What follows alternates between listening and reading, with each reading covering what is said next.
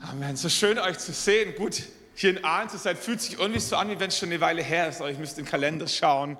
Aber ihr seht gut aus, zum Teil erholt, zum Teil braun gebrannt, zum Teil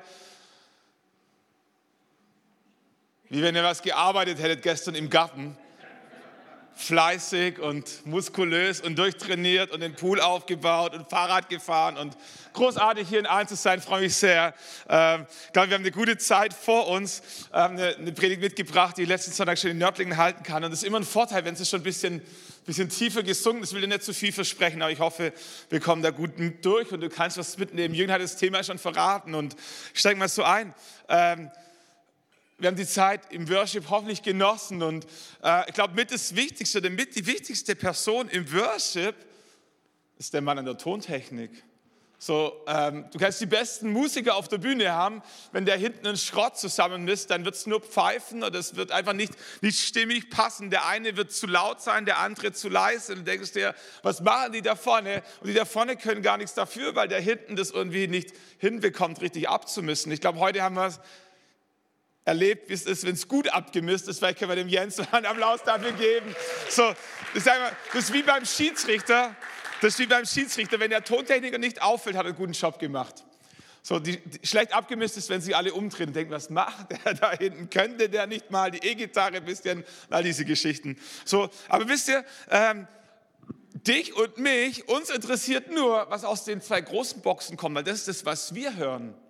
Aber weißt du, wer es äh, schon mal beobachtet hat, man sieht es nicht bei jedem, weil die Damen so lange Haare haben. Jeder von den Sängern und Musikern hat so zwei Knöpfe im Ohr.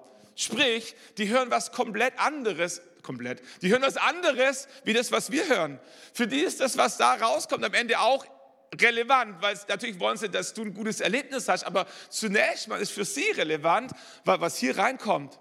Und nur wenn hier was Gutes reinkommt, kann da was Gutes rauskommen weiß nicht, wer von euch Musiker ist, ich kenne das nur vom Hören sagen, äh, so. aber es ist schwierig, gut zu singen und gut zu spielen, wenn dein Mix hier drinnen nicht stimmt. Früher hat man diese Monitorboxen auf dem Boden gehabt und der große Kampf beim Soundcheck war, wer am meisten aus seinem Monitorbox rausholen darf. Jeder wollte noch ein bisschen lauter und weil der laut, dann, dann wollte der auch lauter und am Ende hast du die Box gar nicht mehr gebraucht, weil da war schon so ein überbordender Sound auf der Bühne und dann hat man das irgendwann umgestellt im digitalen Zeitalter. Und jetzt hat jeder Musiker, hier seht ihr das so ein bisschen, so ein ganz kleines Mini-Mischpult, wo er für sich einstellen kann, was er hören möchte. So, ich habe verstanden, das Grundding, was jeder hört, ist der Klick. ist der, der Takt, der Rhythmus, damit alle im selben Takt spielen. Dafür gibt es ein Schlagzeug, aber dann gibt es nochmal einen Klick, der für alle gleich ist. Äh, an diesem Klick orientieren sich alle. Das zweite, was da drauf ist, ist der Music Director, so heißt es auf Englisch. So, früher hat man gesagt, der Dirigent. So, äh, früher stand der vorne, heute sitzt der hier irgendwo an der Seite, hat ein extra Mikrofon und der gibt die Kommandos, Strophe, Refrain, Bridge, Steigern, leise, Intro, Outro und vielleicht noch viel, viel mehr, aber es sind so die Grundbegriffe, die ich verstanden habe. So, und jeder kann sich dann selber einstellen äh, über den Klick und über den Music Director, was er dann noch hören möchte. Wenn er sagt, E-Gitarre mag ich gar nicht, kann das ganz leise drehen. Wenn er sagt, ich brauche das Schlagzeug, weil für mich ist der Rhythmus wichtig oder der Bass, dann kann er das individuell einstellen. Ähm, der Sänger will sich selber natürlich hören, damit er überhaupt weiß, ob ich einen Ton getroffen habe. So stellt jeder Sänger individuell seinen Sound ein. Und dieser Sound, der ist so privat, dass du und ich den gar nicht mitbekommen. Aber was wir mitbekommen ist, was dieser Sound dann auslöst und was dann aus dem Mund gesungen oder aus den Fingern gespielt rauskommt, das kriegen wir dann mit. So, ich, dachte mir, das nicht nur in der Musik, sondern das ist im echten Leben auch so. Im echten Leben gibt es so einen Mix an inneren Stimmen, die die äußere Frucht deines Lebens beeinflussen. Die kriegt dein Ehepartner nicht mit, die kriegen deine Kinder nicht mit, die kriegt dein Arbeitskollege nicht mit. Der sieht nur die äußere Frucht, dein, dein Tun, dein Handeln, dein, was du sagst oder auch nicht sagst, aber den Mix deiner inneren Stimmen hörst nur du. Und ich glaube, dass es super wichtig ist in unserem eigenen Leben, die richtigen Stimmen laut zu drehen und die richtigen Stimmen leise zu drehen in unserem Leben. Weil wenn der Mix deiner inneren Stimmen nicht stimmt, kann an Output nie was Gutes rauskommen. Vielleicht kennt ihr diese Stimmen, wo, wo du morgens aufwachst und du denkst, ich bin der Champion, ich sehe so gut aus. Und dann gibt es die anderen Tage, wo du denkst, was für ein Pickelgesicht. In der Pubertät oder wenn du älter bist oder die Hormonumstellung oder whatever und denkst, oh mein Bauch und diese Stimmen, du bist ein Loser, diese Stimmen, du wirst nie schaffen, diese Stimmen, du gehörst nicht dazu, diese Stimmen, äh, wir wollen dich nicht bei uns haben, diese Stimmen, was, wenn du deinen Arbeitsjob verlierst und all diese Stimmen, was, wenn du, wenn du alt und senil wirst. Kennt ihr diese Stimmen? Da gibt es so, so, so innere Stimmen, die wir einstellen müssen. Und je nachdem, wie wir den inneren Sound unserer eigenen Stimmen einstellen, wird es den Output unseres Lebens beeinflussen. Und das ist ein Grund, ich glaube, diese inneren Stimmen haben ganz viel mit unserer Identität zu tun. Sie prägen unsere Identität und unsere Identität prägt wieder den Mix, wie wir die Stimmen einstellen. Was du glaubst, wer du bist, bestimmt maßgeblich, welche Stimmen du in deinem Leben zulässt und welche Stimmen du in deinem Leben runterdrehst. Du sagst, das bin nicht ich. Und die Stimmen, die du wiederum hochdrehst, werden deine Identität prägen, dein Denken über andere Menschen, aber auch dein Denken über dich. Ich glaube, dass diese Identität, diese Frage, was glaubst du, wer du bist, super wichtig ist. Und gleichzeitig glaube ich, dass diese Frage super umkämpft ist. Identität ist super umkämpft. Ich kann mich noch erinnern, so gefühlt zwei Jahre her, wir gehören ja als Gospelhaus zum Gemeindeverband der Volksmission mit Sitz in Stuttgart, so 50, 60 Ortsgemeinden, so im Baden-Württembergischen. Und dann gehören wir so, unser großer Bruder ist dann der BFP, ist der Bund Freikirchlicher Pfingstgemeinden, ist eine Pfingst Kirche mit 850 Ortsgemeinden in ganz Deutschland, die zweitgrößte und schnellst wachsende Freikirche in unserem Land, die wir haben. Äh, wir haben die letzten sechs, sieben, acht Jahre über 100 Gemeinden neu gegründet. Viele davon richtig cool, richtig innovativ, wo echt was geht. Wir erleben viele gute Zeiten und ähm, von diesem Gemeindeverband gibt es einen Vorstand, das sind so 10, 11, 12, 13 Leute, ähm, die diesen Verband leiten. Gibt es einen geschäftsführenden Vorstand und dann noch ein paar Beisitzer. Und ich kann mich noch erinnern, ähm, die Zentrale des BFPs ist am selben Ort wie das Ausbildungszentrum, das Theologische Seminar in Erzhausen, wo ich studiert habe. Ähm, ich kann mich noch erinnern, früher als Student dann, 21, 22 Jahre alt, als wir im Speisesaal saßen und dann die großen Herren zum Essen kamen. So immer wenn die kamen, gab es was Besseres. So nicht signifikant, aber so einen kleinen Tick hatten wir das Gefühl, kann auch Einbildung gewesen sein. So und wir saßen dann da als junge Theologiestudenten ähm, mit dieser Frage, werde ich es jemals schaffen, als Pastor zu überleben? Werde ich es jemals schaffen, eine Gemeinde zu, zu finden, die bereit ist, dafür zu bezahlen, dass ich auf der Bühne stehe und Stories erzähle und predige und all diese Geschichten so. Und dann kommen die Großen rein, wo du weißt, die haben es geschafft. Die haben eine Gemeinde aufgebaut, da, da, sind Menschen zum Glauben gekommen, da sind Gemeindezentren gebaut worden, da ist ein Mitarbeiterteam entstanden. Und damals war eine Gemeinde mit 300, 400 Leuten gigantisch groß für unseren Kontext in Deutschland. Und damals haben die dann auch noch Anzug und Krawatte getragen zum Teil. Und dann kamen die rein so, so, so als Mannschaft, 10, 12 Leute. Und wir sind gefühlt so ein bisschen in Ehrfurcht erstarrt und haben uns gefragt, ob wir jemals irgendwie auch nur in die Nähe dessen kommen, wo die sind. Und jetzt vor drei Jahren hat der Presses bei mir angerufen und gesagt, Stefan, wie sieht's aus? Wir würden gerne noch mal ein paar junge Leute in unser Team mit reinberufen. Könntest du dir vorstellen, Teil des Vorstands zu werden? Es war so diese Mischung aus, aus Ehrfurcht und Stolz und, und äh, ich weiß nicht, war es so. Ich kann mich noch erinnern, ich saß dann da drin in diesem Gremium als Hinzuberufener und schaue nach rechts und schaue nach links und sehe die ganzen Helden und Vorbilder meiner Pastorenlaufbahn Schau nach rechts, ich weiß nicht, wer die Namen kennt, Friedhelm Holthus, so Pastor in Wuppertal, Credo-Kirche, weiß gar nicht, vier, fünf, sechs Standorte, über 1000 Gottesdienstbesucher, Riesenstaff in Helsinki, in Campus und Pläne und Visionen für 70 Campus in ganz Deutschland, national gefragter Sprecher und denke mir, krasse Geschichte. Schau auf die andere Seite, sitzt Freimut Haverkamp, Hillsong Deutschland. Vor 17 Jahren in etwa zur selben Zeit, wo ich in Nördlingen angefangen habe, hatte er angefangen, in, seinem Wohnz in dem Wohnzimmer seiner Eltern Kirche zu gründen. Damals als Lakeside Church, also ohne Label, ohne Hillsong, einfach nur er und seine Frau als Lakeside Church Konstanz. Heute ist aus Lakeside Church Konstanz die Hillsong Church gewachsen, was ja, also ein Teil ist der weltweiten Kirche von Hillsong, aber in Deutschland auch, in Düsseldorf, in Köln, in München, in Zürich, in Wien, in Konstanz vertreten. Wahrscheinlich die größte Kirche, die wir haben in unserem Verband. So, und ich sitze so drin und denke mir, Stefan, du hast geschafft. Du gehörst dazu. Du bist in derselben Liga. Und kurz einen Augenblick weiter denke ich, Stefan, da liegt ein Fehler vor. Und jemand hat sich hier vertan. Sag Stefan, das ist überhaupt nicht deine Liga. Nicht mal annähernd. Instagram-Follower, Facebook-Freunde und du wirst immer kleiner und denkst dir, wie lange wird es wohl brauchen, bis es auffällt, dass das nicht meine Kategorie ist? Wie lange wird es wohl brauchen, bis irgendein anderer kommt, der jünger, dynamischer, erfolgreicher, whatever ist? Ich sage, danke Stefan, wir haben einen besseren gefunden. Und ich saß da drin und stell fest, Identität ist umkämpft. Dachte, ich hätte das irgendwie durch, so mit der Pubertät. Und dann hast du irgendwann geheiratet und der größte Kampf ist gewonnen, so gefühlt, du weißt, äh, ich gehöre dazu und so, ich bin geliebt und du gründest eine Familie und du hast ein Häuschen als Schwabe und alles läuft gefühlt gut. Und nach außen hin gibt es genügend, die denken, Mensch, das Leben würde ich auch nehmen. Und du bist auch nicht unzufrieden mit deinem Leben. Aber es gibt diese Tage, wo du denkst, wer bin ich eigentlich? Wer bin ich eigentlich? Und diese Stimmen in deinem Leben kommen da sind Fehler passiert. Du gehörst nicht dazu. Wer, wer soll dich schon mögen? Und ich festgestellt habe, Identität ist nicht das, was auf deiner Visitenkarte steht, sondern in deinem Herzen steht. Wenn deine Identität dadurch bestimmt ist, was auf deiner Visitenkarte steht, dann ist deine Identität wie, wie ein Fähnchen im Wind, wie, wie so eine Nussschale auf dem großen, weiten Ozean.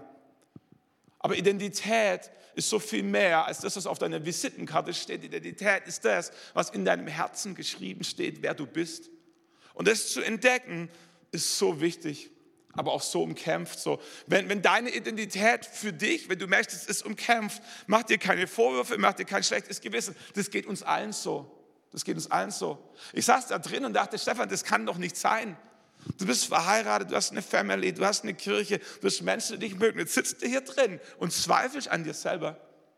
Bis ich irgendwann für mich definiert habe, es kann nicht sein, dass das meine Identität bestimmt. Weder im Guten noch im Schlechten. Da muss mehr geben, was mich ausmacht und wer ich bin, als das, was auf meiner Visitenkarte steht. Und das ist das, was in meinem Herzen geschrieben steht. Und ich festgestellt, Identität ist umkämpft, das hatten wir schon gesagt. Identität muss aber nicht nur einmalig erobert werden, sondern permanent verteidigt. Und das war gleich das, was mich in diesem Moment so, so überrascht hat. Ich dachte, ich hätte das doch schon mal für mich erobert. Ich dachte, ich hätte das doch schon mal für mich beantwortet. Ich dachte, das wäre doch klar und safe. Und ich sitze da drin sag ich mal plump unter uns gesprochen, so auf dem Höhepunkt meiner frommen Karriere als Laufbahn, als Pastor und fange an, an mir selber zu zweifeln. Und ich stellte fest, das, was ich einmalig erobert hatte, muss permanent verteidigt werden. Das ist nicht schlimm, aber das sollte uns nicht überraschen. Darauf sollten wir gewappnet sein. Und ich finde es großartig, wie Paulus das für sich, wie er mit dieser Frage umgeht. Wenn du die Paulusbriefe liest, dann an ganz vielen, also das Korintherbrief, Epheser, Galaterbrief und so, in aller Regel beginnt er den Brief, was ja auch Sinn macht, indem er sich selber kurz vorstellt. Die allermeisten Briefe leitet er damit ein, dass er sagt, Paulus, Knecht oder Sklave Jesu Christi, berufen zum Apostel und so weiter. Im Römerbrief schreibt er Kapitel 1, Vers 1, Paulus, Knecht Jesu Christi, berufen zum Apostel, ausersehen, das Evangelium zu verkündigen. Das Erste, mit dem er anfängt, ist, er sagt, ich bin Paulus. Das ist so Smalltalk-Einstieg. So, du bist auf einer Party und die fragst, ey, wer bist du? Ich bin der Stefan. Ja, wie noch? Stefan Striefler. So, und kennt ihr das? So, wer bist du? Wie, wie heißt du? Wo kommst du her? Was arbeitest du? Studierst du noch? Wie viele Kinder hast du? So sind so die Smalltalk-Einstieg. Und es ist nicht, dass das falsch ist, aber was wir verstehen müssen, ist, das ist nicht alles. Du bist so viel mehr als dein Name.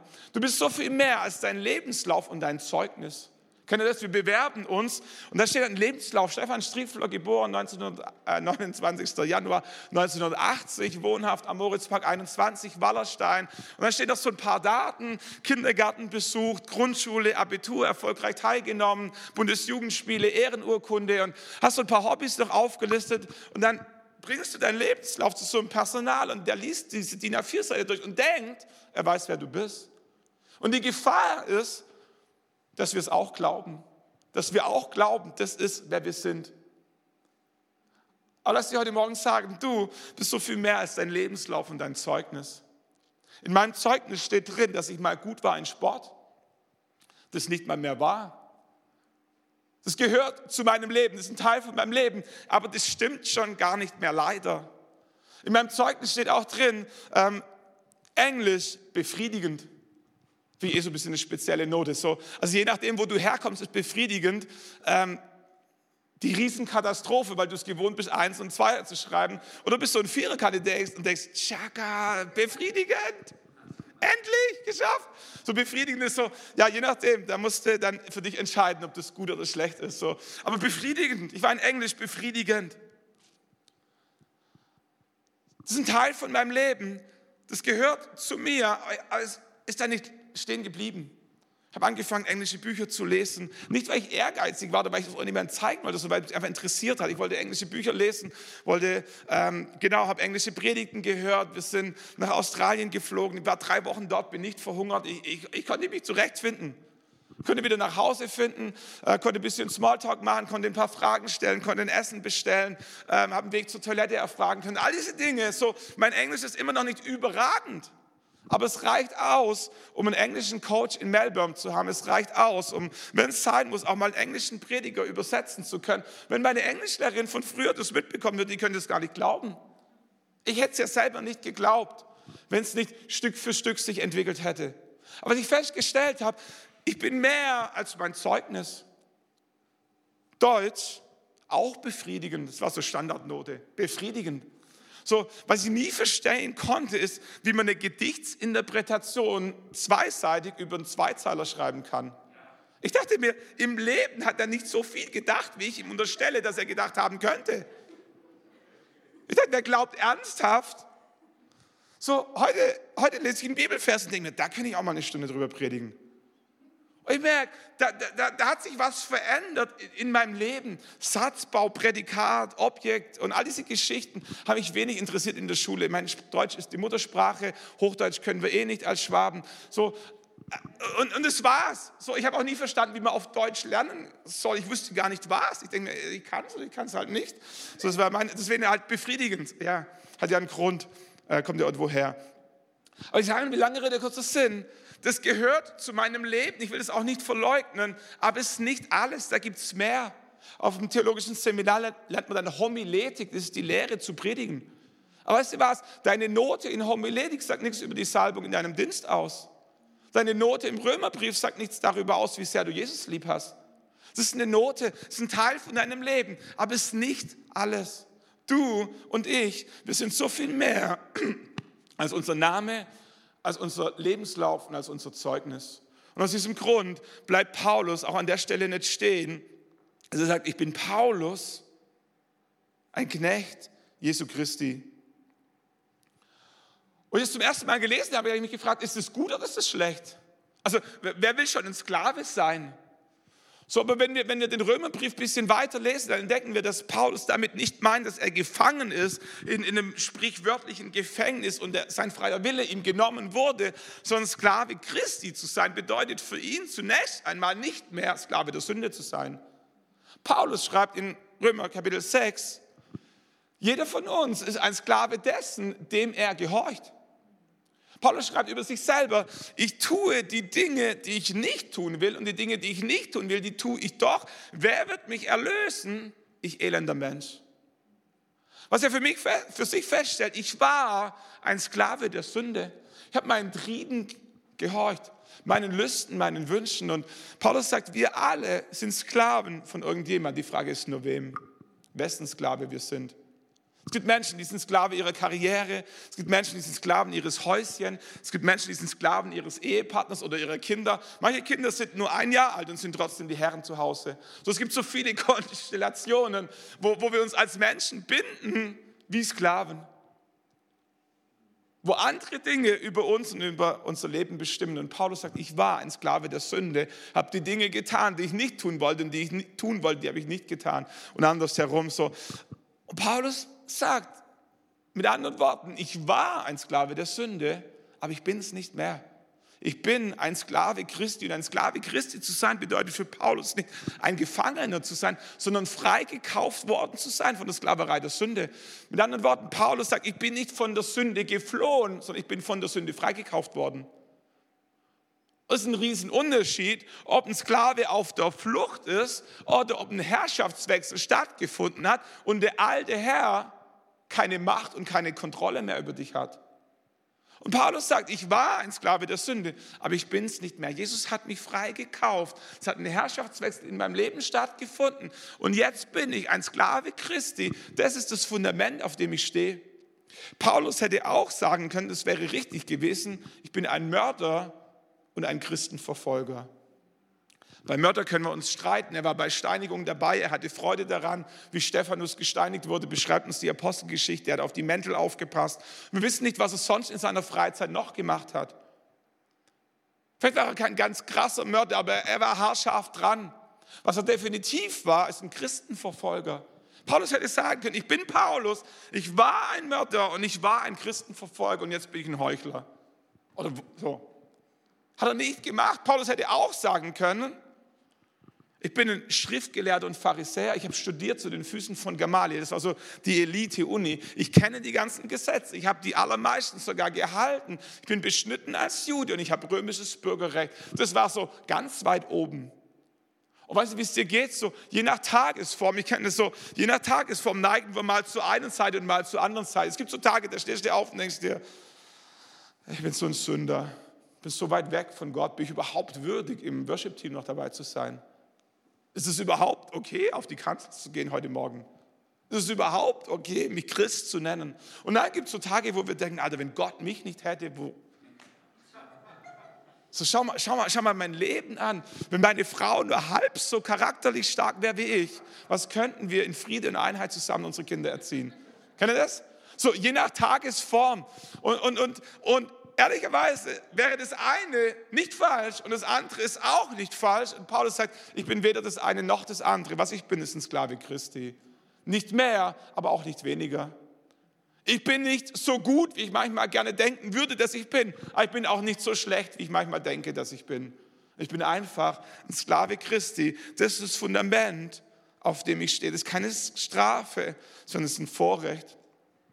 Was Paulus mit anderen Worten sagt, meine Identität liegt nicht in Shame oder Fame, sondern in Jesus Christus. Sorry, das geht, das geht nur auf Englisch. So, äh, meine Identität liegt nicht in Shame und nicht in Fame, sondern in Jesus Christus. Meine Identität liegt nicht in Shame, in, in Schande, in Versagen, in Sünde. Meine Identität liegt aber auch nicht in Fame, in Erfolg, in Ruhm und Gelingen. Meine Identität liegt in Jesus Christus. Nicht in Shame, nicht in Fame, sondern in einem Name, Jesus Christus. Jemand hat mal geschrieben, sowohl Shame als auch Fame verlieren die Kraft, uns zu manipulieren, wenn wir sie von unserem Selbstwert entkoppeln. Ich sage nicht, dass es einfach ist, aber ich glaube, dass es ein Durchbruch sein kann für dein Leben, wenn es dir gelingt, deine Identität und deinen Selbstwert zu entkoppeln von der Manipulation von Shame und von Fame. Beides ist nicht die ganze Wahrheit. Mark Verogis, ein Pastor aus Australien, hat mal einen Blog-Eintrag geschrieben und einen Social-Media-Post, wie wir mit Versagen richtig umgehen. Fünf Punkte. Erstens, own it. Zweitens, repent from it. Drittens, learn from it. Viertens, change it. Und jetzt kommt fünftens, hat mir am besten gefallen. Forget it. Forget it. Ganz kurz auf Deutsch. Wie gehen wir richtig mit Versagen oder mit Sünde um? Das erste, own it. Steh dazu. Steh dazu. Leugnen ist nicht, sondern steh dazu, dass es passiert ist. Zweitens, repent from it. Tu Buße, würden wir fromm sagen. Entschuldige dich. mach, dass es dir leid tut. Drittens, learn from it, lerne daraus. Viertens, change from it, verändere dich. Und fünftens, forget it. Was nicht richtig ist, den fünften Schritt vor den ersten vier zu machen. Das geht auch schnell. Das ist nicht das, was die Bibel sagt. So, aber wenn die ersten vier Schritte gegangen ist, dann, dann lass den fünften nicht aus. Lass nicht zu, dass Shame, dass Schuld und Versagen deine Identität bestimmen. Die Bibel geht so weit, dass sie sagt, es braucht sogar, und es ist gut, einmal im Leben den ganzen Shame, die ganze Schande, die ganze Schuld, die ganze Sünde, sprichwörtlich symbolisch zu beerdigen. Die Bibel spricht davon, Paulus spricht davon, ist jemand in Jesus Christus, so ist er eine neue Kreatur, das Alte ist vergangen, siehe, Neues ist geworden. An anderer Stelle heißt, der alte Mensch, der alte Adam ist gestorben. was tut man mit Dingen, die gestorben sind? Oder was sollte man mit Dingen tun, die gestorben sind? Ordentlich beerdigen. Und wenn was beerdigt ist, dann lass es da. Grab's nicht wieder aus, das stinkt. Das stinkt. Die alte Schuld, die alte Sünde in deinem Leben, wenn sie beerdigt wurde, grab sie nicht wieder aus, das stinkt. Wenn Menschen sich taufen lassen, dann feiern wir diesen Moment, wo sie, wo sie sagen, da gab es ein altes Leben. Ich war ein Sklave der Sünde, aber dann kam Jesus Christus in mein Leben. Ich habe Vergebung angenommen bin Kind Gottes geworden und ich wurde eine neue Kreatur, ich habe neues Leben bekommen. Die Bibel spricht von einer Wiedergeburt, nicht von einer menschlichen, sondern von einer geistlichen Wiedergeburt. Was bedeutet, der alte Mensch, der alte Geist ist gestorben und in der Taufe, neben dem, dass wir uns zu Jesus Christus bekennen, beerdigen wir dieses alte Leben und dann sollten wir es auch da lassen. Wir haben vor eineinhalb Wochen in Nördlingen eine spezielle Taufe gefeiert, insofern, dass wir eine iranische Frau taufen konnten, die aus dem Islam ins Christentum konvertiert ist. Ihre Geschichte ist so, dass sie über 40 Jahre Muslimin war, geheiratet hat, eine Familie gegründet, äh, noch im Iran, ähm, und dann ihr Sohn drogenabhängig wurde. Und im Iran werden viele Drogen gepanscht und synthetisch hergestellt, was zu, zu noch krasseren Folgen führt, wie eh schon bei Drogenkonsum.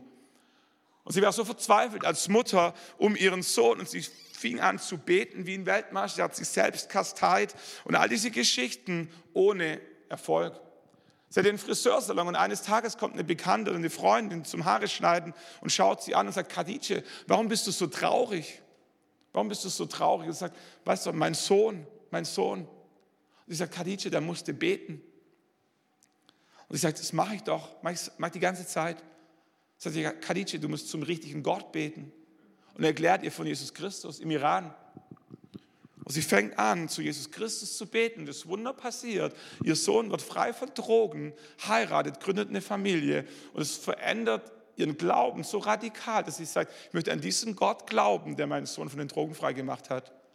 Fängt an, Bibeln äh, in ihrem Friseursalon und andere christliche Schriften zu haben und mit Menschen über den Glaube zu sprechen, wird verfolgt und flieht nach Deutschland. Findet eine Gemeinde, die Farsi spricht, macht einen Glaubensgrundkurs, wird verlegt, kommt nach Nördlingen, kommt jeden Sonntag zum Gottesdienst, obwohl sie kein Wort versteht. Sagt, ich will mich taufen lassen. Wir sagen, wir kennen dich nicht, sorry. Wir wissen, wir kennen deine. Vor ein paar Wochen haben wir einen Kontakt bekommen zu Keramat, auch ein Iraner, krasse Geschichte, wäre eine andere Story, der aus dem Iran nach Deutschland geflohen ist, weil er politisch verfolgt wurde und auf der Flucht im Traum Gott begegnet ist und sein Leben verändert hat und versprochen hat, als er in Deutschland ankam, der Gott, jeden Tag werde ich Menschen von dir erzählen. Und das macht er geht in Flüchtlingsheime, erzählt Menschen seine Geschichte, zeigt einen Jesusfilm. Und er hat Kontakt bekommen, wir zu ihm, er zu uns. Ähm, einmal die Woche ist er in Nördlingen, besucht die Flüchtlingsheime. Und zum ersten Mal konnten wir die Geschichte von Khadija hören. Und als wir die Geschichte von Khadija gehört haben, haben wir gesagt, die Frau, die sollten wir taufen. Das alte Leben sollten wir beerdigen und dem neuen Leben Raum schenken, sich zu entfalten. War Dienstag von der Woche. Eine Geschichte, die jetzt nicht zu predigen, kleiner Exkurs, aber weil wir gerade dabei sind. Am Nachmittag, es war morgens, am Nachmittag kommt Keramat zu mir ins Büro und sagt, Stefan, wir hatten gerade eine Familie da, da haben wir einen Jesusfilm gezeigt. Ähm, der Mann hat früher im Iran gegen ISIS gekämpft, um seine Familie und seine Stadt zu verteidigen. Frau, vier Kinder. Sagt, ich habe nicht alles gehört, was er gesehen und was er erlebt hat, aber wir können es uns gleich so ein bisschen vorstellen. Und was er erzählt hat als Muslim, dass immer dort, wo sie in christlichen Gegenden und christlichen Dörfern, die es im Irak und Iran tatsächlich gibt, gekämpft haben, was irgendwie komplett anders. Er konnte sich das nie erklären, aber er hat das Gefühl, dass es eine andere Atmosphäre war in diesen Gegenden. Und als ISIS tatsächlich, als es ihm gelungen ist, ISIS zurückzuschlagen, hat er mitgeholfen, eine christliche Kirche wieder aufzubauen, obwohl er gar kein Christ ist. Und nachts begegnet ihm ein Mann im Traum und sagt, gut gemacht, mein Sohn. Das ist vor sechs Jahren gewesen. Und diesen Traum konnten die wirklich einordnen. Kommt an diesem Dienstag, Dienstag von der Woche nach Nördlingen. Keramat zeigt ihm den Jesusfilm, der kriegt ganz große Augen. Sagt Keramat, die Stimme in diesem Film ist dieselbe Stimme wie in meinem Traum. Wer ist dieser Mann? Und Keramat fängt an, ihm von Jesus Christus zu erzählen. Richtig abgefahren, was Gott tut unter Muslimen im Iran, einer der schnellst wachsenden Kirchen, war sehr klein, aber Gott tut extrem viel in diesem Land, wo wir gar nicht mitbekommen. Zurück zu unserem Thema. Weder Shame noch Fame, sondern der Name von Jesus Christus bestimmt die Identität unseres Lebens. Und der Punkt ist, wenn wir eine neue Identität bekommen hatten, ist die alte nicht mehr gültig. Ist sogar strafbar. Also es ist strafbar, mit einer gefälschten Identität durchs Leben zu gehen. Kann man auch machen, aber es ist strafbar mit einer alten Identität durchs Leben zu gehen, ist nicht strafbar, aber ist einfach nicht sinnvoll. So, in dem Moment, vielleicht bestes Beispiel, oder griffigstes Beispiel, wenn zwei Menschen heiraten und in unserem Kontext oft die Frau ihren Namen vom Mädchennamen in den neuen Familiennamen ändert, bekommt sie einen neuen Pass, eine neue ID und in diesem Moment verfällt die Gültigkeit der alten Identität, die gibt es nicht mehr. Das ist ein Moment, aber dieser Moment braucht manchmal ein bisschen Zeit, um in diese neue Identität hineinzuwachsen. Frauen fangen dann an, die Unterschrift neu zu üben, weil das, das passt halt nicht mehr. Üben Sie seitenweise. Wie, wie schreibe ich jetzt den neuen Namen, dass es schön aussieht? Meldest dich am Telefon und immer wieder passiert es dir, dass ich mit dem falschen Namen also nicht mit dem falschen, aber mit dem alten Namen meldest. Und es braucht Zeit, in diese neue Identität hineinzuwachsen. Aber es ist so wertvoll, diesen Prozess zu gehen und die neue Identität in Gänze zu umarmen. Und das Gleiche ist mit, mit, mit Jesus Christus. Wenn wir, wenn wir eine neue Identität von Jesus Christus bekommen, dann ist es gut und es ist wichtig, diese Identität zu umarmen und dort aktiv reinzuwachsen und das alte Leben beerdigt zu lassen. Das ist das Fundament, auf dem Paulus steht. Paulus sagt, ich bin Paulus, ein Knecht Jesu Christi, berufen zum Apostel. Wir geben ein bisschen Gas, keine Angst. Berufen zum Apostel. 1965 hat ein Wissenschaftler, Robert Rosenthal, in Amerika eine Studie gemacht, wo sie an Grundschulen gingen und die Klassen untersucht haben, um herauszufinden, welche Schüler in der Klasse überdurchschnittlich begabt seien. Grundschulen haben ihre Schulen geöffnet, erste Klasse, zweite Klasse. Ähm, die haben die Kids mitgenommen, sind näher zurückgekommen zu den Lehrern und haben gesagt, das Mädchen und das Mädchen und der Junge und der Junge in ihrer Klasse ist überdurchschnittlich begabt, hat ein überdurchschnittliches Entwicklungspotenzial. Nach einem Jahr sind sie wiedergekommen, haben die Kinder einem IQ-Test unterzogen haben festgestellt, sie hatten recht. Die Kinder, die sie rausgepickt hatten, hatten signifikant höheren IQ-Zuwachs im Verhältnis zu den anderen. Erste Klasse 27 IQ-Punkte dazu bekommen im Verhältnis zu 12 und in der zweiten Klasse 17 im Verhältnis zu 7. Und dann kam der Clou der ganzen Studie, welcher ist, der erste Test war fake. Es gab keinen ersten Test. Was passiert ist, ist, dass sie völlig willkürlich irgendwelche Mädels und irgendwelche Jungs rausgepickt haben und dem Lehrer kommuniziert haben, die sind die überdurchschnittlich begabt sind. Als ich das das erste Mal gehört habe, ging es mir wie dir und ich dachte, was wäre aus meinem Leben möglich gewesen, wenn mein Lehrer ein bisschen mehr an mich geglaubt hätte. Und der zweite Gedanke, der mir kam, war, wenn schon was mein Lehrer über mich glaubte, so einen gravierenden Unterschied auf meine Entwicklung hat, wie krass muss es erst sein, was ich über mich glaube, was du über dich glaubst was Jesus über dich glaubt. Paulus sagt, ich bin ein Knecht Jesu Christi, berufen zum Apostel. Wenn wir wissen wollen, was Gott über dich denkt, dann dürfen wir nicht in den Spiegel schauen, sondern müssen in die Bibel schauen.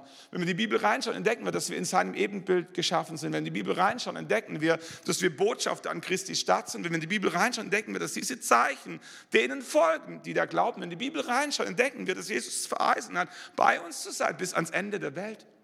Wenn die Bibel reinschaut, entdecken wir, welches Potenzial in uns drinsteckt. Und das Fatale ist, die meisten Menschen werden als Originale geboren, aber sterben als Kopien.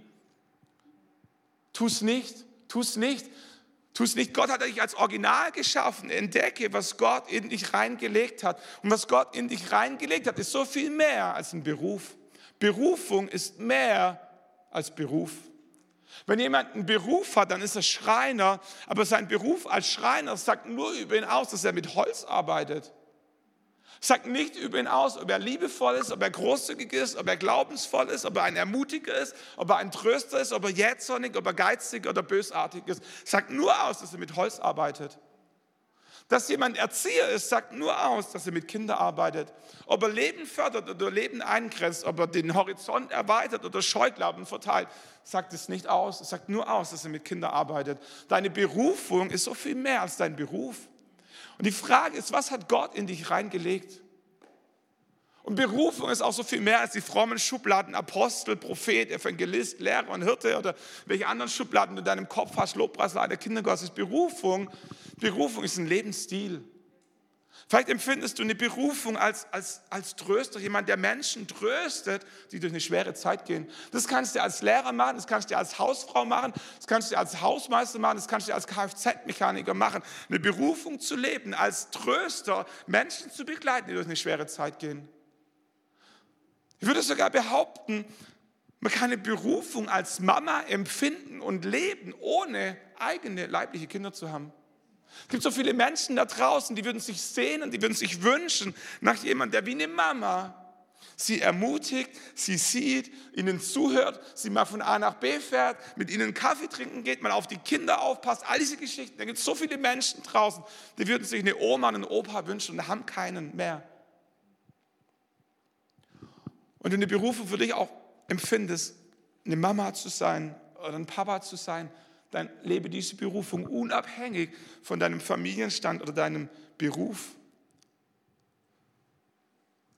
Kannst du ein Ratgeber sein, kannst du ein Freund sein, kannst du sagen, ich möchte jemand sein, der Menschen hilft. Ich möchte ein Beter sein, wo andere die Hoffnung aufgeben, da fange ich erst an. Es gibt so viele Berufungen, die komplett unabhängig von deinem Beruf sind. Fang an, Gott in den Ohren zu liegen und zu fragen, Gott, was ist meine Berufung? An der Stelle finde ich es so super wichtig, dass wir uns nicht über das identifizieren, was wir nicht sind, sondern über das, was wir sind. Es geht so schnell, dass wir, dass wir uns gegenseitig fragen, sagen, ey, was ist deine Berufung? Wir sagen, puh, ich kann nicht singen, kann nicht vor Menschen sprechen, bin jetzt auch nicht so auf der Straße so und all diese, uns fallen all diese Dinge ein, die wir nicht sind. Aber die Frage ist nicht, was du nicht bist, sondern was du bist. Und, und das müssen gar nicht viele Sachen sein. Es reicht eine Sache, wo du sagst, das ist eine Berufung, die Gott mir aufs Herz gelegt hat. Weißt du, wenn jemand ein neues Auto kauft, dann fragen wir instinktiv, was hast du denn für eins gekauft? Ich habe noch nie gehört, dass jemand sagt, wer weiß du, Stefan, also es ist kein Geländewagen. Deswegen habe ich danach gefragt. Es ist auch kein Cabrio. Habe mir auch kein Oldtimer gekauft. Es ist kein Sportwagen. Es ist einfach, weißt du, es ist so, so ein Familienauto, ein Charan. Das würde nie jemand sagen.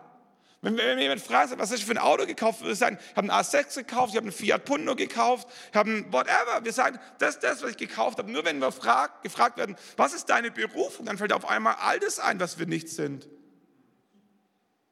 Fall nicht drauf rein, auf diese komische Stimme. Dreh sie leise und dreh die eine Stimme laut, die dir sagt, wer du bist was du, wozu du berufen bist, was Gott in dich reingelegt hat. Eine zweite Falle an dem Punkt ist, dass wir, dass wir ganz oft so, so in, in, in Ligen denken. Kreisliga, Bezirksliga, Landesliga, Bundesliga, Champions League so. Und wir denken, naja gut, ich, ich bin nur so ein Hobbyfußballer. Ich bin nur so ein Hobby, so ein Hobby-Worshipper, so ein Hobbytröster. Kennst du das? So, du, du empfindest so, eine, so, eine, so, eine, so ein Herz, Menschen zu begleiten, aber du hast keine psychologische Ausbildung und Sagst du, ja, und wieder ist schon eine Berufung, aber eigentlich ist die gar nicht wert, genannt zu werden, weil ich bin da so in der Hobbyliga. Aber weißt du, all die Hobbyfußballer, die identifizieren sich trotzdem als Fußballer.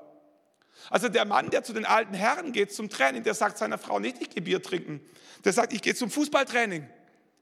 Der sagt, ich gehe Fußball spielen, weil er sich als Fußballer identifiziert, obwohl das nur ein ganz kleiner Teil in seiner Woche ist und er auch nicht viel läuft, sondern er steht. Aber er ist ein Fußballer in der Hobbyliga. Und in welcher Liga du deine Berufung spielst, sagt gar nichts über deine Berufung aus. Sagt etwas darüber aus, welchen Einfluss Gott dir gegeben hat, welchen Radius oder wo Gott dich hingestellt hat. Aber deine Berufung ist deine Berufung. Lass dir nicht einreden, nur weil es andere besser oder in einem größeren Umfang tun, dass sie es richtiger tun als du. Letzter Gedanke, die Band darf schon mal auf die Bühne kommen. Paulus sagt, ich bin Paulus, ein Knecht Jesu Christi, berufen zum Apostel, ausersehen, das Evangelium zu verkündigen.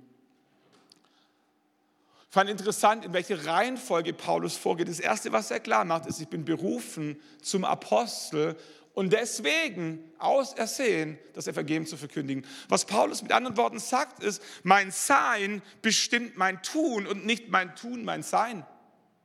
Das ist eine andere Falle, wo wir ganz schnell reintappen. Wir liegen abends im Bett und denken uns, was habe ich denn den ganzen Tag gemacht? Andere Leute Mülleimer gelehrt, ich muss wohl ein Müllmann sein.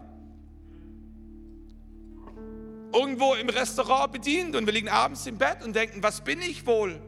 Was ist meine Identität? Was glaubst du, wer du bist? Und denkst, ich bin eine Kellnerin. Paulus macht es andersrum. Paulus nennt zuerst seine Berufung und sagt, ich bin berufen zum Apostel und sein Sein bestimmt sein Tun. Er sagt, weil ich berufen bin zum Apostel, setze ich mich in ein Schiff, fahre übers Mittelmeer, komme in Turbulenzen, überlebe gerade so. Aber das ist, was ich tue, weil ich das bin. Ich bin ein Apostel. Deswegen sitze ich im Gefängnis. Aber weil ich ein Apostel bin, warte ich nicht, bis ich wieder rauskomme, sondern ich fange an, Briefe zu schreiben für die Kirchen, denen ich diene. Paulus sagt, ich bin ein Apostel und deswegen gehe ich unter den Baum, wo sich Lydia mit ein paar anderen Frauen trifft und erzähle ihr meine Geschichte von Jesus Christus. Sagt, ich bin gesandt, ich bin gesetzt, ich bin berufen als Apostel und mein Tun leitet sich von meinem Sein ab. Nach heutigen Maßstäben war, wäre Paulus ein kleines Licht gewesen zwölf Leute hier, fünf Leute da, hier zwei Kollegen, die mit ihm unterwegs waren. Heute gibt es größere Kirchen. Heute gibt es Prediger, die die ganze Welt bereisen. Paulus war nur ein kleines Segment im Mittelmeerbereich. Aber Paulus sagt, meine Berufung hängt nicht an der Größe. Meine Berufung hängt an dem, was Gott in mein Herz reingeschrieben hat. Das Erste, was ich bin, ist Paulus. Das ist meine Geschichte. So bin ich groß geworden. Das haben mich meine Eltern genannt. Das ist ein Teil von dem, was ich bin, aber es ist nicht alles. Da gibt es ein Fundament, auf dem ich stehe. Und das ist, dass ich ein Sklave Jesu Christi bin, freigekauft von der Sklaverei der Sünde. Dieses Fundament kann mir niemand nehmen, das hat mir Gott geschenkt. Was ich auf dieses Fundament aufbaue, ist das, was ich glaube, was Gott in mein Herz reingesprochen hat, eine Berufung zum Apostel. Und diese Berufung werde ich so lange dienen und nachjagen, bis ich nicht mehr atme. Und weil das meine Berufung ist, sind das die Dinge, die ich tue. Ich lade dich ein, mit uns aufzustehen und Gott zu danken, wenn du so in deinem Herzen weißt, was Gott in dich reingelegt hat als Berufung. Und du sagst, Gott, ich, keine Ahnung, ich tue so viele Dinge, aber was von dem ist wirklich das, wer ich bin? Dann, dann sag Gott, sprich zu mir. Mach's deutlich, mach's klar. Und wir glauben, dass Gott spricht, wir glauben, dass Gott Berufung ausspricht, die komplett anders aussieht wie, wie die Begriffe, die wir kennen. Aber eine Leidenschaft, eine Freude für Dinge, ein Herz für Menschen, so viele Dinge, die die, die Berufung auszeichnen. Vater im Himmel, und wir beten, dass du in Herzen hineinsprichst und dass du Berufungen neu unterstreichst, dass du Berufungen neu, neu ausrichtest. Wir beten, dass du Berufungen erstmalig aussprichst. Vater, wir beten, dass du das Fundament neu legst, dass wo Risse reingekommen sind, wo der Teufel angebohrt hat, wo Sünde und Versagen und unsere unser Fundament ins Wanken gebracht haben. Vater, da beten wir, dass du das Fundament neu, neu, neu, neu ausrichtest, neu zementierst. Vater, wir sind Sklaven Jesu Christi, wir sind freigekauft, nicht auf der Flucht, wir sind freigekauft, wir haben eine neue Identität. Das Alte ist vergangen, Neues ist geworden. Das ist, wer wir sind und wo wir drauf stehen. Vater, wir beten, dass du all die Lügen aus unserem Kopf löst, all die falschen Stimmen entlarvst und offenbarst, damit wir sie runterdrehen können. Weißt du, und alles, was du, was du gießt, wird wachsen in deinem Leben. Jesus, wir beten, dass wir die richtigen Dinge gießen in unserem Leben, dass die richtigen Stimmen Wurzeln schlagen dürfen. Vater, wir wollen diese Früchte ernten. Wir beten für diese Zeit in deiner Gegenwart. Wir beten, dass du zu uns sprichst, so klar, so liebevoll, so ermutigend, wie nur du es kannst. Danke, Jesus, dass du da bist, um mit uns zu sprechen.